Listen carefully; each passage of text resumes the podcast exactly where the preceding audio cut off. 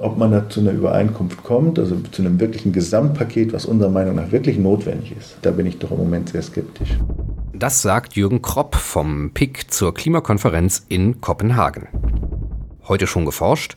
Hier ist Folge 40 des Welt der Physik Podcast. Mein Name ist Jens Kube. Und ich bin Philipp Hummel. Heute beschäftigen wir uns natürlich mit dem Klimawandel und der UN-Klimakonferenz in Kopenhagen. Dort tagen noch bis Freitag Delegationen der ganzen Welt, um den Klimawandel möglichst auf 2 Grad Erwärmung zu begrenzen. Außerdem haben wir Nachrichten zum Status des LHC und zur Entwicklung von Eiszeiten. Am Schluss der Episode verteilen wir Weihnachtsgeschenke an die 25 schnellsten Hörerinnen und Hörer. Schon vor der UN-Klimakonferenz sprach Nora Kusche mit Jürgen Kropp vom Potsdam-Institut für Klimafolgenforschung über den Klimawandel und das ehrgeizige 2 Grad Celsius-Ziel. Jürgen Kropp ist Leiter der Nord-Süd-Gruppe an dem Potsdam-Institut für Klimafolgenforschung. Hier untersucht er die möglichen Auswirkungen des Klimawandels, insbesondere auf Entwicklungsländer. Doch was bedeutet dieser Klimawandel eigentlich, von dem man jetzt ständig hört? Die letzte Eiszeit das sogenannte Hochglazial ist ungefähr, also das Weichselhochglazial ist ungefähr vor 21.000 Jahren zu Ende gegangen. Und dann haben wir innerhalb relativ kurzer Zeit, wenn wir mal auf geohistorischen Zeitskalen schauen, einen Temperaturanstieg gesehen von 7 bis 8 Grad innerhalb von einer Phase von 3.000 bis 4.000 Jahren. Seitdem leben wir in der Warmzeit des Holozäns. Das Holozän dauert nun ungefähr 12.000 Jahre an und während dieser Zeit hat es eigentlich keine Temperaturschwankungen mehr gegeben, die größer waren als plus minus 2 Grad. Also dieses Klima in der Warmzeit, in der wir eben leben, ist bemerkenswert stabil. Und jetzt kommt der Mensch ins Spiel. Ja? Und jetzt sehen wir innerhalb von nur 150 Jahren einen Anstieg der globalen CO2-Konzentration um 35 Prozent, um mehr als 35 Prozent. So, und jetzt wird häufig doch gesagt, also den Einfluss, den der Mensch hat, der ist einfach vernachlässigbar. Äh, weil das macht nur ganz, ganz geringen Anteil aus. Dem ist nicht so, sondern ist, dieser Anteil ist durchaus erheblich. Aber was genau hat die Kohlendioxidkonzentration mit dem Klimawandel zu tun? Die Erde hat eine Gashülle. In dieser Gashülle gibt es mehrere treibhausaktive Gase. Dazu gehört zum Beispiel das CO2, aber dazu gehören auch noch weitere Gase wie der Wasserdampf und auch wie weitere Spurengase, zum Beispiel N2O, Lachgas.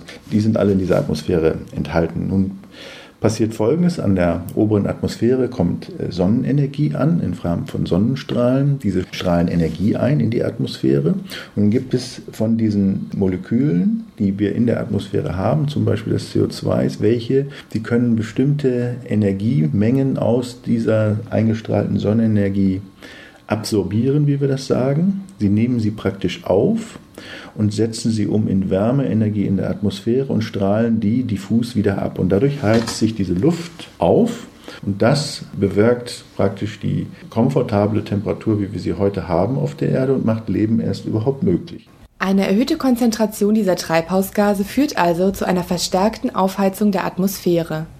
Diese Aufheizung soll die Grenze von 2 Grad bis zum Jahre 2100 nicht überschreiten. Hierfür ist also die Drosselung der CO2-Emissionen notwendig. Also die Zwei-Grad-Grenze ist zunächst einmal ein politisches Ziel. Ja, deswegen ist sie häufig, also ist sie heute auch sehr oft in der, in der Diskussion. Also es haben sich heute zumindest politisch verpflichtet, 100 Staaten entsprechend zu sagen, also wir wollen diese Grenze nicht überschreiten. Aber wie kommt man auf diese Grenze? Auf der einen Seite ist sie also ein politisches Ziel. Auf der anderen Seite wissen wir, dass Ökosysteme sehr sensibel auf Temperaturveränderungen reagieren.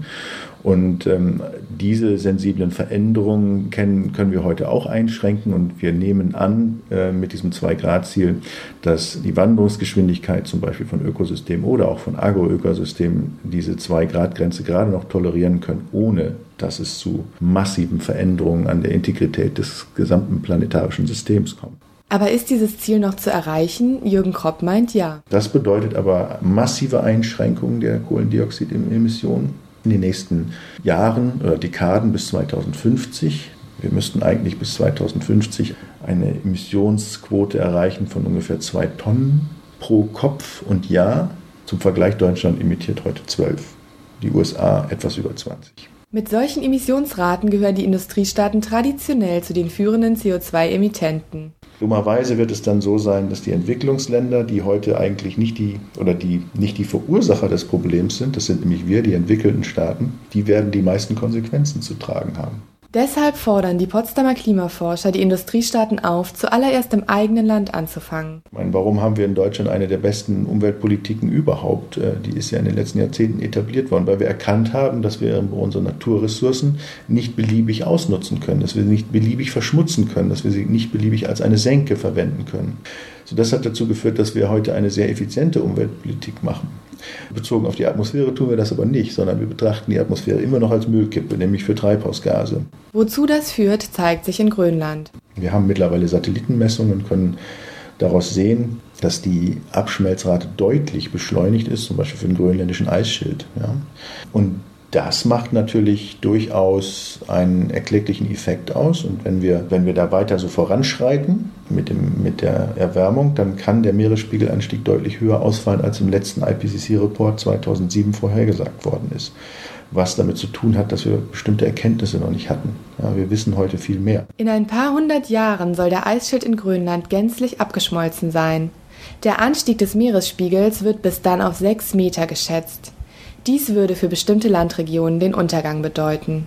Das sind vor allen Dingen die Delta-Regionen, also äh, beispielsweise das Nil-Delta, das Mekong-Delta. Ähm, es gibt aber auch eine ganze Reihe, also auch übrigens die norddeutsche Tiefebene ist nicht grade, liegt nicht gerade hoch. Nur haben wir da Deiche, die im Durchschnitt neun bis zehn Meter hoch sind. Bei sechs Meter werden die, diese Deiche nicht ausreichend sein. Das ist vollkommen klar. Wenn da eine Sturmflut kommt, dann geht das da oben rüber. Und was heißt das jetzt für die Klimakonferenz in Kopenhagen? Also bis 2050 müssen wir zu einer Reduktion um 50 Prozent mindestens kommen, damit wir das 2-Grad-Ziel einhalten können. Und das sollte das oder das muss das Ziel der Kopenhagen-Konferenz sein und das muss verbindlich definiert werden. Vor allen Dingen muss es so passieren, dass die Industrienationen äh, sehr viel mehr reduzieren müssen, weil sie sind schließlich auch verantwortlich für das Problem. Gelänge uns das nicht, dann müssen andere Maßnahmen ergriffen werden und das ist das, was ja auch heute schon passiert. In vielerlei Regionen überlegt man sich schon, wie man sich den Konsequenzen des Wandels wappnen kann und darunter ist zu subsumieren das Stichwort Anpassung an den Klimawandel. Aber wie stehen die Aussichten eines rechtlich verbindlichen Abkommens? Es gibt überall Absichtserklärungen und vielleicht werden wir sogar eine politische Absichtserklärung erreichen, aber das ist nach wissenschaftlichem Stand nicht ausreichend, auf gar keinen Fall. Als eine Lösung schlagen die Klimaforscher aus Potsdam einen weltweiten Handel mit Klimazertifikaten vor. Hier soll eine zentrale Einrichtung den Ausstoß von Treibhausgasen kontrollieren. Jeder Branche steht dann ein gewisses Maß an CO2-Emissionen zu. Stößt sie mehr aus, muss sie sich die streng limitierten Klimazertifikate hinzukaufen. Wie soll das passieren? Sie geben den Emissionen einen Preis. Und genauso wie Sie Aktien an der Börse handeln, handeln Sie praktisch diese Verschmutzungsrechte auch an einer CO2-Börse. Aber was wird die Konferenz in Kopenhagen bringen? Eine Einschätzung. Also ich glaube, dass in Kopenhagen ganz viel diskutiert wird, weil das ja durchaus durch die unterschiedlichen äh, Regierungen in den Prozess eingespeist wird. Ob man da zu einer Übereinkunft kommt, also zu einem wirklichen Gesamtpaket, was unserer Meinung nach wirklich notwendig ist. Also 2-Grad-Ziel einhalten, Reduktion entsprechend anpassen.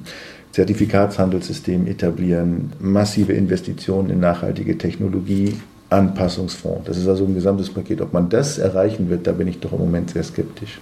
Soweit Jürgen Kropp vom Potsdam Institut für Klimafolgenforschung im Gespräch mit Nora Kusche. Am Freitag wird die Klimakonferenz in Kopenhagen beendet. Noch ist nicht abzusehen, welches Verhandlungsergebnis erreicht werden kann. Im Gegenteil. Gestern zum Beispiel unterbrachen die afrikanischen Staaten die Verhandlungen, da sie einige Forderungen der Industrienationen nicht akzeptieren konnten. Mittlerweile sind allerdings alle Delegierte an den Verhandlungstisch zurückgekehrt. Nun zu unseren Nachrichten. Wir bleiben zunächst beim Klimawandel. Der große Frost, eine Mini-Eiszeit auf der nördlichen Halbkugel vor etwa 12.800 Jahren, kam schneller als bisher gedacht. Frühere Arbeiten deuteten darauf hin, dass dieser Vorgang Jahrzehnte gedauert hat. Jetzt haben Wissenschaftler herausgefunden, dass eine Unterbrechung des Nordatlantikstroms die nördliche Hemisphäre in wenigen Monaten mit Eis überziehen kann. Geologische Indizien zeigen, dass der große Frost durch das plötzliche Einströmen von Süßwasser verursacht wurde. Dieses Wasser stammte aus dem Agassiz-See, einem riesigen urzeitlichen Gletscherrandsee in Nordamerika. Er überflutete seine Ufer und ergoss sich in den Nordatlantik und das Arktische Meer so verdünnte er den Nordatlantikstrom, was jenen zum Erliegen brachte. Ohne den wärmenden Einfluss dieses ozeanischen Kreislaufs stürzten die Temperaturen auf der nördlichen Halbkugel, Eisschilde breiteten sich aus und die menschliche Zivilisation zerfiel. Eine Forschergruppe hat mithilfe eines Schlammbohrkerns aus einem See in Irland die zeitlich am feinsten aufgelöste Dokumentation des Großen Frostes darstellen können. Sie konnten Schichten analysieren, die jeweils einen Zeitraum von drei Monaten repräsentierten. Die neuen Daten zeigen, dass zu Beginn des Großen Frostes innerhalb höchstens weniger Jahre die Temperaturen fielen. Die Ergebnisse vom Ende des Großen Frostes zeigen, dass es etwa 200 Jahre dauerte, bis der See und das Klima sich wieder erholt hatten, ganz im Gegensatz zu den bisher auf Basis von Eiskernuntersuchungen abgeleiteten zehn Jahren auf die Zukunft bezogen gibt es keinen Grund, warum nicht noch einmal ein großer Frost auftreten sollte, meinen die Wissenschaftler. Wenn zum Beispiel der Eisschild auf Grönland schmilzen würde, hätte das katastrophale Folgen. Der weltgrößte Teilchenbeschleuniger LHC am CERN in Genf erreicht immer neue Rekorde. Nachdem dort schon vor fast drei Wochen der Energieweltrekord für einzelne Teilchenenergien geknackt wurde, gab es gestern Nacht auch erstmals Teilchenkollisionen bei der Rekordenergie von 2,36 Teraelektronenvolt. Die Grundidee eines Teilchenbeschleunigers ist, dass Pakete von einzelnen Protonen auf extrem hohe Energien beschleunigt werden. Ein einzelnes Proton hat dann die gigantische Bewegungsenergie von 1,18 Teraelektronenvolt. Treffen nun zwei solch schneller Protonen frontal aufeinander, dann kommt es zu einer gigantischen Kollision im kleinsten die Protonen werden zerfetzt und zerfallen in energiereiche Bruchstücke, aus denen die Wissenschaftler die noch offenen Fragen des sogenannten Standardmodells der Teilchenphysik beantworten können. Am LHC werden nach Abschluss aller Justierarbeiten Kollisionsenergien bis zu 14 Teraelektronenvolt für Protonen erreicht werden. Bis dahin wird es allerdings noch einige Monate dauern. Soweit unsere Nachrichten. Weitere Meldungen aus der Forschung finden Sie tagesaktuell unter www.weltderphysik.de-nachrichten. Dies war unser letzter Podcast für dieses Jahr und in diesem Jahr geht, Stammhörerinnen und Stammhörer wissen das genau, das internationale Astronomiejahr zu Ende. Genau. Und das ist für uns der Grund, noch einmal tief in die Geschenkkiste zu greifen. Wir haben noch einige unserer Astronomiekartenspiele, die möchten wir Ihnen schenken. Die ersten 25 Podcast-Hörerinnen und Hörer, die sich per E-Mail mit dem Betreff Podcast-Kartenspiel bei uns melden, erhalten jeweils zwei dieser Kartenspiele und das hoffentlich noch vor Weihnachten in der Post. Bitte nicht vergessen, Ihre Postanschrift in der E-Mail mit anzugeben. E-Mails an podcast.weltderphysik.de. Das war's für heute. Bleiben Sie wissenschaftlich und kommen Sie gut über die Weihnachtsfeiertage. Tschüss und auf Wiederhören. Welt der Physik wird Ihnen präsentiert vom Bundesministerium für Bildung und Forschung und der Deutschen Physikalischen Gesellschaft.